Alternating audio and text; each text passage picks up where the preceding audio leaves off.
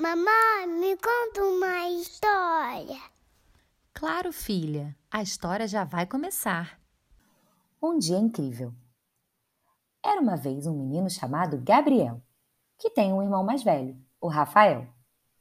Juntos colocam tudo que vem no papel, com a ajuda de giz de cera ou de um pincel. Amam desenhar o sol e as nuvens no céu, várias abelhas fazendo mel, além de noivas com direito a um longo véu. Sempre contam com seu primo Manuel, que é super esperto e totalmente apaixonado pela Torre Eiffel. Ele tem uma irmã chamada Mabel, que, mesmo quando não é Natal, só pensa no Papai Noel.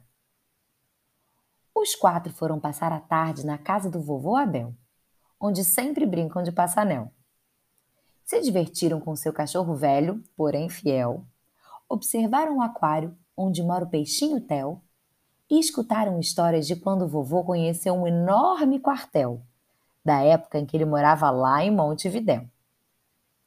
As crianças também cozinharam com a vovó Raquel, que preparou o mais delicioso e saboroso pastel, mas recusaram seu famoso sarapatel. E riram muito pensando na última viagem da família, para Cozumel.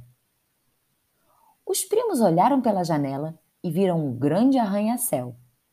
E se lembraram que lá mora Isabela, super amiga da Mabel. Sorte que ela estava em casa, senão seria cruel. Hora de chamá-la para brincar, antes que alguém faça um escarcel. Isabela chegou para encontrá-los usando um enorme chapéu. Eles desceram para jogar futebol e para ver quem ganharia um troféu. No fim do dia, a vovó contou várias histórias de cordel. E assim, quando escureceu, rapidamente, todo mundo adormeceu. Se você gostou, curte e compartilha.